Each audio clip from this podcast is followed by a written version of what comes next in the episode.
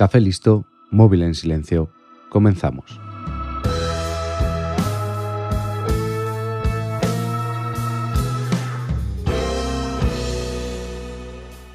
Hoy te traigo una historia de las que nos gustan mucho. Una historia de David contra Goliat, del grande derrotado por el pequeño. Hoy en 15 minutos te traigo la historia de Espartaco.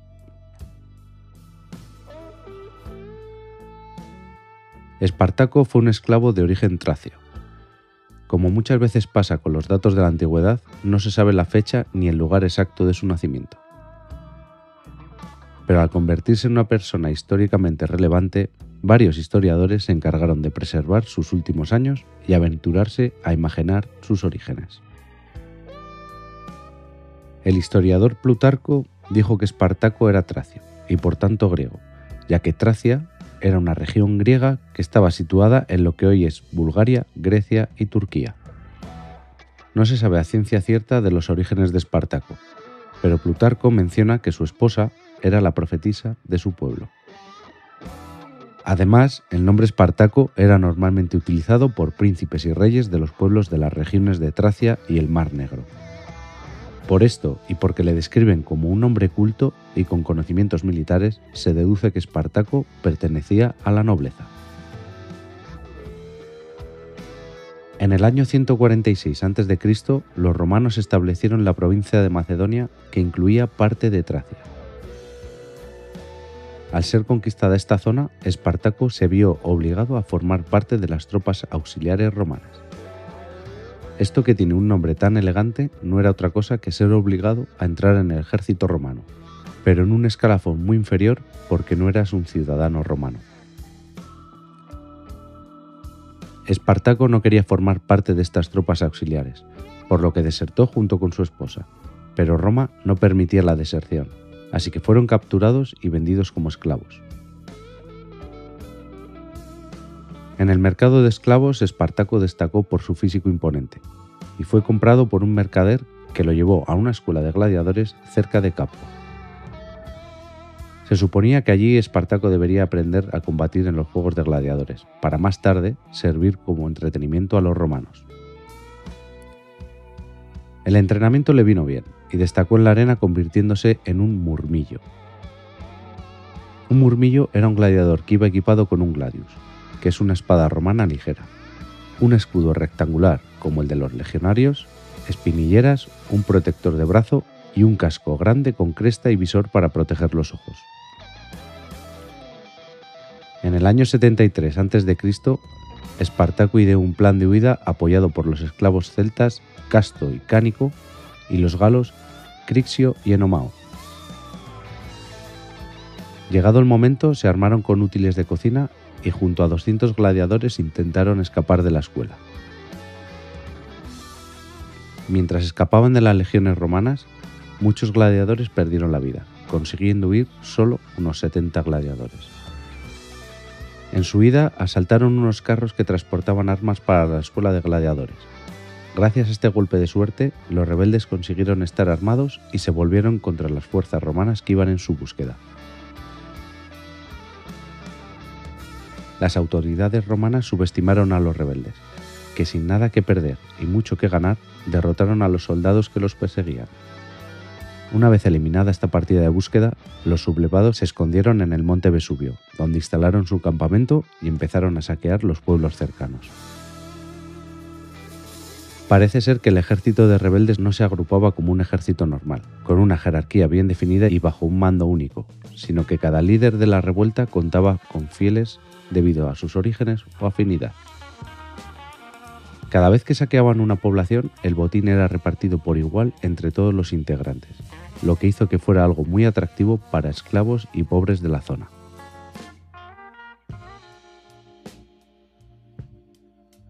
En este momento, la rebelión de Espartaco no se tomaba como algo serio desde Roma, y como el grueso de las legiones se encontraba en Hispania y en el Ponto liberando diversas batallas, se mandó una unidad de 3.000 hombres al mando de Claudio Glabro para acabar con los esclavos.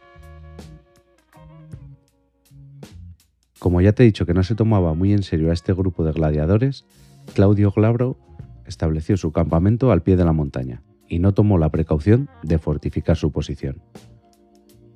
Espartaco obtuvo esta información gracias a sus espías y decidió descender por la parte más escarpada del volcán con la ayuda de cuerdas hechas con enredaderas.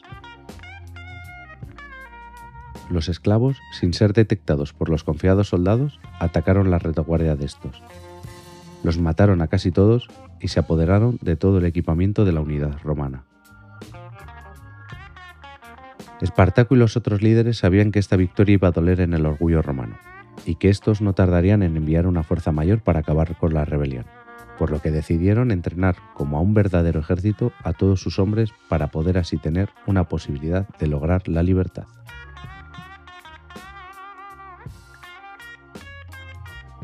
El número de integrantes de este improvisado ejército iba en aumento con esclavos huidos de todas partes y de ciudadanos romanos empobrecidos.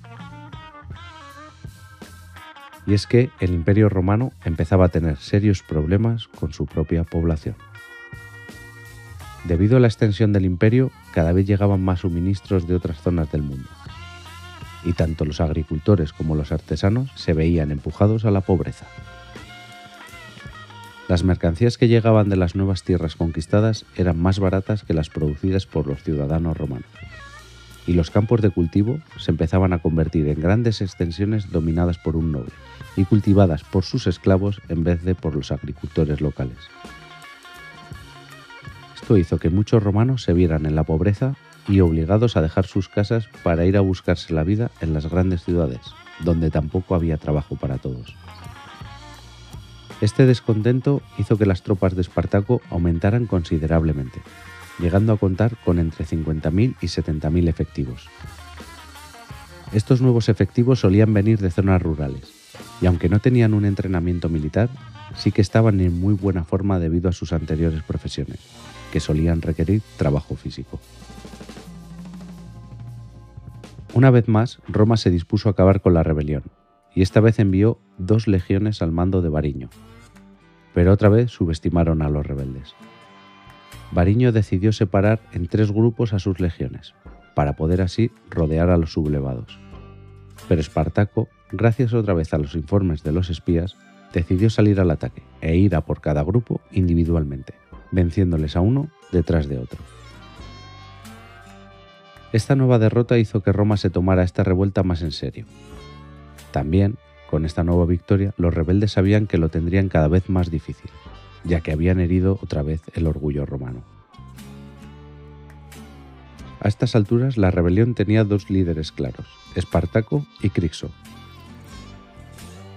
Mientras Espartaco veía como única solución el huir de la península itálica hacia territorios que no fueran del imperio, Crixo pensaba que eran capaces de tomar Roma. Así que el ejército rebelde se dividió en dos. Espartaco decidió que debido a su número era imposible escapar por mar, y encaminó a su ejército hacia el norte, para escapar por los Alpes hacia Germania, y así poder vivir en libertad. Crixo se dirigió hacia Roma con un ejército de entre 20.000 y 30.000 hombres. En su camino, cerca del monte Gárgano, se encontró con una legión, Según historiadores romanos, en un principio los esclavos impusieron a la legión y lo celebraron por todo lo alto. Entonces la legión volvió sobre sus pasos y se encontró al ejército enemigo borracho. Atacaron y acabaron con dos tercios de los rebeldes, incluido el líder Crixio.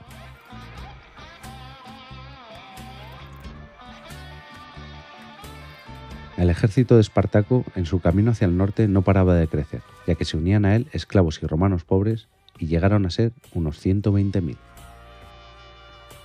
En este momento la rebelión para Roma era ya un tema serio, y mandaron contra Espartaco dos ejércitos.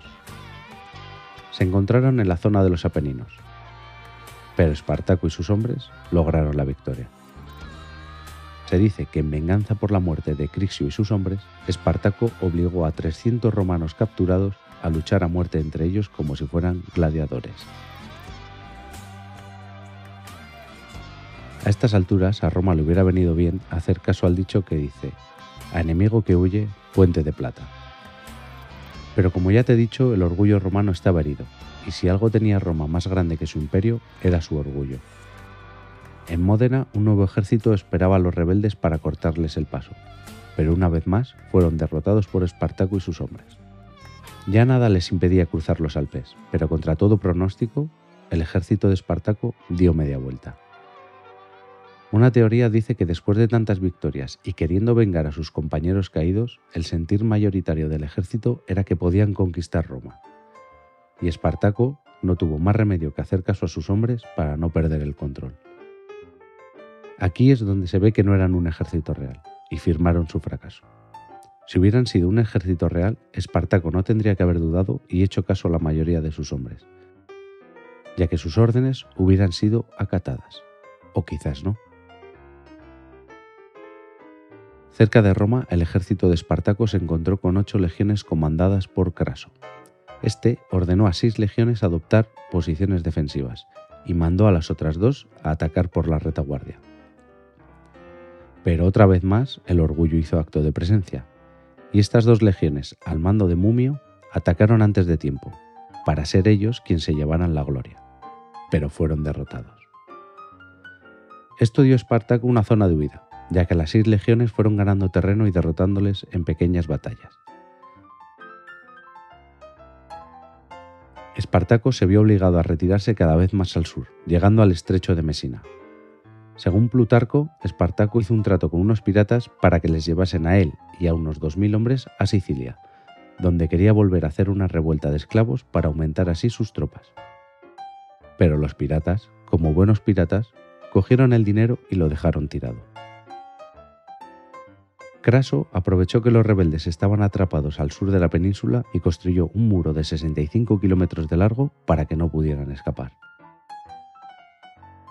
Por otro lado, el general Pompeyo, que regresaba de Hispania, se dirigía al sur mandado por el Senado para acabar con Espartaco, y otra vez apareció el orgullo.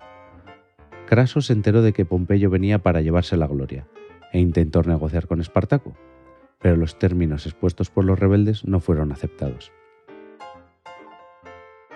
Una vez más, ante todo pronóstico, las fuerzas de Espartaco obtuvieron un éxito. Utilizando reses con antorchas en sus cuernos como distracción, lograron atravesar las fortificaciones romanas y huyeron hacia el norte llegando cerca de Strongoli, donde acamparon. Las legiones de Craso les pisaban los talones y acamparon cerca de ellos y mientras construían unas trincheras, algunos grupos de rebeldes les atacaron. Al ver este ataque, más romanos acudieron y a su vez más rebeldes. Lo que empezó como una escaramuza se convirtió en una batalla campal donde se impuso la disciplina romana y aniquilaron a los rebeldes. Se cuentan diversas maneras en las que Espartaco murió, algunas de manera muy épica junto con sus hombres, y otras cuentan que murió abandonado por sus hombres cuando le vieron herido. Lo cierto es que no se recuperó su cadáver. Craso capturó a 6.000 rebeldes y los crucificó a lo largo del camino que unía Capua con Roma. Pero aunque la victoria sobre los rebeldes se debió al mando de Craso, fue Pompeyo quien se llevó la gloria, porque de camino a la batalla se encontró con 5.000 rebeldes huidos y los aniquiló. Después de esto, rápidamente escribió al Senado para hacer saber que aunque Craso había luchado contra el ejército de Espartaco, fue él quien aniquiló la rebelión. Espartaco fue considerado por los romanos como un hombre del saco, y se asustaba a los niños mencionando su posible presencia. Un ejemplo más de que la historia la escriben los vencedores. Y como lo prometido es deuda, en menos de 15 minutos, te he entretenido o lo he intentado. Recuerda que puedes encontrarme en todas las redes sociales como arroba arcachofas. Deja tus comentarios y valoraciones en cualquier aplicación de podcast. Estaré encantado de escucharte. Recuerda también que en 15 minutos pertenece a la productora de podcast Fantasy Factory, donde también encontrarás otros podcasts que te pueden entretener. Un saludo y hasta la próxima.